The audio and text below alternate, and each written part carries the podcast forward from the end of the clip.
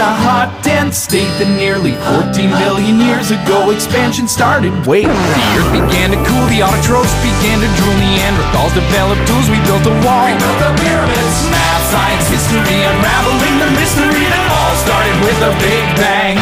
Brilliant. Big Bang Mado. Comado Martínez, eh, recién llegada del Amazonas eh, y recién llegada de una cantidad de sitios verdaderamente espectaculares. Ella nos lo contó la semana pasada aquí, en la Rosa de Vientos, en la tertulia, en el Valle de Cauca y muchas otras cosas. Amado Martínez, eh, muy buenas, ¿qué tal? ¿Cómo estás? Buenas noches, muy bien. Pues casi que de tránsito de un lugar a otro todavía, pero aquí con vosotros siempre, esté donde esté. La reportera Mati Chera de Barrio Sésamo. Eres como una triatleta ya, ¿eh? Como sigas así. Sí, estoy entrenando para las Olimpiadas. Mado, eh, no sé, vas a comentar eh, durante las siguientes semanas en las tertulias y también en esta sección algunas cosas eh, de las que has aprendido, de las que has conocido en este viaje al centro de la Tierra realmente, porque historias fantásticas has conocido, fantásticas para conocer en estos temas y también un antropólogo, por ejemplo, es que esta historia que nos vas a contar es una historia, nos habla de la tunda. ¿Qué es eso de la tunda? La tunda, pues es que la tunda es uno de los mitos más arraigados del Pacífico. Pues igual que a lo mejor en, la, en, el norte la Santa Compaña o en, la partes de Latinoamérica la Llorona. Aquí en el Pacífico, en esa zona del, del Pacífico, de la selva del Pacífico colombiano, existe la tunda, que es como una mujer mitad vampiro, mitad engendro, que también puede adoptar la forma de un ser querido, de tu madre, de tu abuela, engatusarte, dicen que también es enamoradiza y lo que quiere es llevarte con ella. Es la tunda. El contrapuesto masculino sería el duende, que también puede ser muy apuesto y ser mm, una persona que tú conoces o ser conocida. Y la idea siempre es cuidado, porque no sabes con quién te estás yendo, ¿no?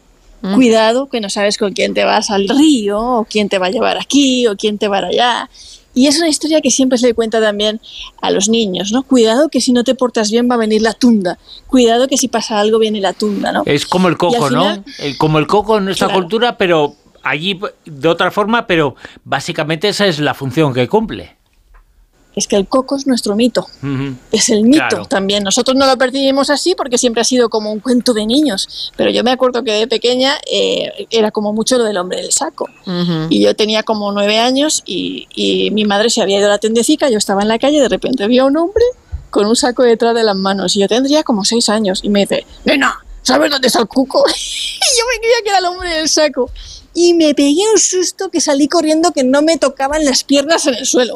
Y llegué, mamá, mamá, mamá, me saco, me saco. Ya ves tú, que luego con los años me enteré que el cuco era un vecino que le apodaban el cuco, ¿no? Bueno. El caso es que le evitabas. el caso es que le evite. La cuestión es que los mitos tienen una función social importante, porque si os dais cuenta, casi siempre la Santa Compaña, la Sana, el Sacamantecas, el Cuco, la Tunda, eh, lo, que, lo que viene a decirnos es cuidado, ¿no? Cuidado, no te acerques eh, al río, ¿no? Porque es peligroso, las mujeres y los niños, los hombres. Cuidado con los borrachos pendencieros que vuelven tarde a casa, que se van de fiesta, que no sé qué, porque les sale eh, la bola de fuego, o la llorona, o la patasola, o la santa compaña, ¿no? Siempre tienen eh, como una especie de advertencia detrás, tienen una función social, es la función social del mito, ¿no?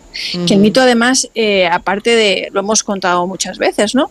Eh, al final es una historia, un cuento lo suficientemente creíble como para ordenar nuestra sociedad. Y sin lugar a dudas, si te das cuenta, los mitos y leyendas representan la trama vital de la humanidad, porque esta circunstancia facilita la proyección, ¿no? Como que nos identifiquemos eh, con los temores más arcaicos, con los miedos, con los anhelos más inconfesables, por ejemplo, cuando una escritora mormona, por ejemplo, yo que sé, Crepúsculo, Stephanie Meyer, que no es el caso, ¿no? Pero digamos, escribe la historia de Crepúsculo, está poniendo en esa historia todos los anhelos, toda la represión sexual, todo lo que ella, ¿no? Es el lanzarse al lado, oscuro que ella no puede hacer, ¿no? Por, por, su religión o por sus creencias o en el lugar en el que la han criado. Pues los mitos igual, son una realización fantaseada, ¿no? que funciona como como una especie de, válvula de escape tolerada por la sociedad y, la cultura, ¿no? Como eran también los mitos griegos. Claro. Pero tienen también esa función de moral, de advertencia, ¿no?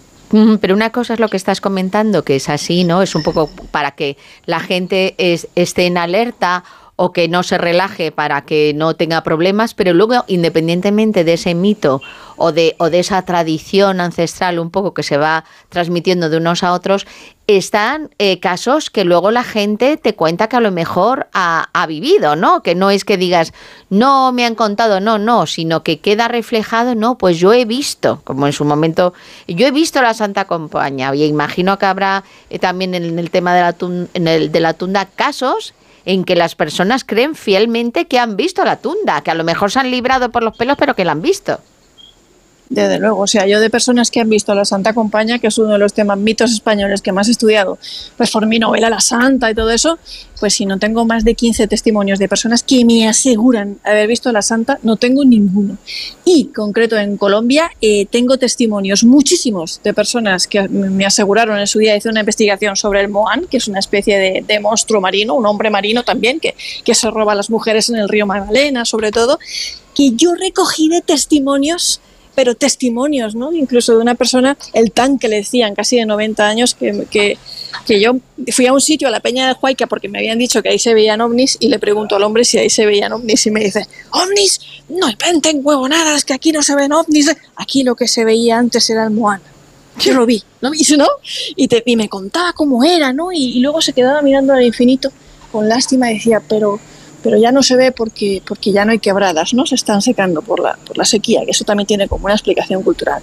Pero la tunda, también me han contado muchas personas que han visto la tunda. Me acuerdo, por ejemplo, una mujer del Tumaco que me decía que a su hermana se la llevaba a la tunda muchas veces en, en, en, en el Tumaco y que la devolvía poseída y que la tenían que exorcizar como, como un paroxismo, un ataque nervioso impresionante que lo pasaron muy mal con su hermana cada vez que la tunda se la, se la llevaba. Pero hoy os quiero contar la historia de una niña que no vio la tunda. Uh -huh. Si queréis. Cuéntanos, no la vio, con lo cual, ¿qué le pasó? Pues eh, lo que le pasó a esta niña es que le quiso gastar una broma a su abuela. Sí. Ah. Y eh, en estas sociedades del Pacífico, el sistema de padrinazgo es muy importante, ¿vale? Tu padrino es, bueno, eh, son muy importantes, más que tus padres, ¿vale? Y tu madrina es ya como, bueno, tienes que respetarla muchísimo, a la madrina hay que respetarla, y dicen que si te lleva la tunda, la única que te puede rescatar es tu madrina. Mm. Bueno, pues esta niña le quiso gastar una broma a su abuela, esta niña que ya es una mujer de cincuenta y tantos años, mamá y ella me contó esta historia, luego pondremos una foto, y me dijo que ella se escondió y se pasó toda la tarde y toda la noche escondida y ella oía a la abuela llamarla.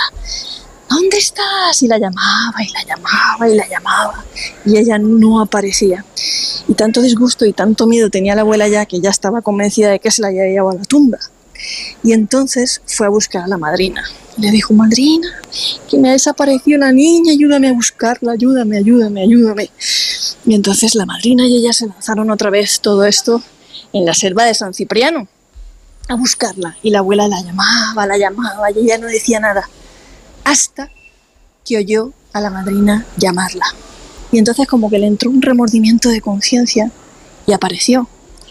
No, pues aquí está la niña, aquí está la niña. Y ella pensó, ostras, si digo que está escondiéndome, mi abuela me va a dar, ¿vale? Me va a pegar. Y entonces le dijo que es que ella había estado con la tunda. No, es que yo estuve con usted, con usted. Claro, como la tunda se viste de ti, se viste de tu madre, se viste de tu abuela, le dijo, no, no, no, es que yo estuve con usted todo el rato, con usted y con usted. Pero claro, ¿qué pasa? Que si te ha cogido la tunda, estás entundado o entundada. Y entonces la abuela la pegó para que se le fuera el entundamiento. Y luego la madrina le volvió a pegar para que se le fuera el entundamiento. Y le pegaron dos veces por quitarle el entundamiento. Y dice que su madrina, a día de hoy, con noventa y pico de años, sigue creyendo que se la llevó la tunda. Y ella le dice, madrina, que no, que yo me fui y tal. No, a usted se la llevó la tunda y yo la salvé. ¿No? Entonces es como, lo que pasa es que usted estaba entundada. y esta es la niña, eh, la historia de la niña que no vio a la tunda. O sea que en realidad, sí, mira, vamos a hacer el juego de palabras, porque cuando haces una cosa que no estaba bien, también te dan una tunda ¿eh? de, de azotes. Así que mira tú por dónde, no vio a la tunda y por no decir la verdad le dieron dos buenas tundas por listilla y por, ma y por ma malota. Le dieron una tunda de palos. A mí me recordó un caso de España que yo investigué, una niñita que hace en los años 70 en España, en un pueblo andaluz muy pequeño, que salió en todos los medios de comunicación porque dicen que ella desapareció con una luz, con una bola de fuego. Y apareció a los días, eh, ella decía que había estado con unos señores rubios y la llevaron al psiquiatra, dibujó las naves espaciales. Y yo, pues, eh, décadas después acudí al pueblo, hablé con la gente, intenté hablar con ella, ya no quería hablar nada del tema, conseguí hablar con el psiquiatra. Y efectivamente, tal y como me habían dicho en el pueblo, me habían sugerido y como me dejó entrever el psiquiatra, imagínate, me dijo que has estado con alguien, eh, que no ha pasado nada, pero tú no quieres que su reputación se dañe porque es el cura del pueblo, lo que sea. Y tú te inventas que has estado en una nave espacial. Oye, por cierto, Amado, vamos a escuchar un sonido. ¿Qué es lo que vamos a oír? El sonido de la tundra, de la selva, ahí donde habita la tundra. Pues eh, vamos a hacerlo, vamos a escuchar esa tundra.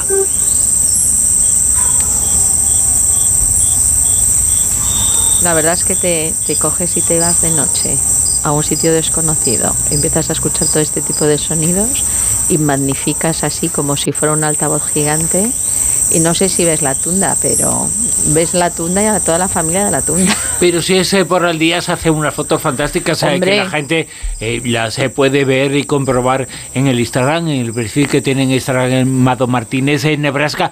El, eh, bueno, el lugar es excepcionalmente bello, ¿eh? Maravilloso. Yo siempre le digo a la gente que sí, que Cartagena de Indias está muy bien, todo el mundo lo que, lo que conoce de Colombia, Medellín, tal, pero que por favor vayan al Pacífico, vayan a esas otras partes de Colombia, al Chocó, al Valle del Cauca, a tantos y tantos lugares remotos que sí, que a lo mejor, eh, pues, sabes que no son San Andrés, no son Santa Marta, pero son extraordinarios, la gente divina, los afrocolombianos, esa gente tan tranquila, tan amable, tan hospitalaria, mamá y ella, por favor, me trató como si fuera su hija. Que vayan, que conozcan esa Colombia que fue de la que yo me enamoré y que es verdad que esos sonidos a veces son abrumadores y por el día son así, ¿vale? Eso es solamente cuando está empezando la tarde, el atardecer, por la noche es ya un concierto y lo que te crees que es un balido de cabra es una rana y lo que te crees que es agua cayendo o una gota es un pájaro. Lo oímos, eh, vamos a finalizar, qué bueno escucharlo de nuevo. Este es el entorno, el entorno que tenía Mado Martínez en este viaje por la selva, este viaje extraordinario, con muchas cosas que nos ha contado y que nos seguirá contando.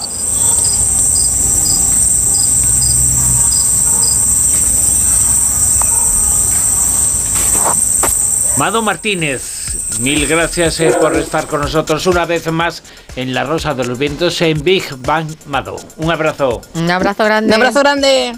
Chao.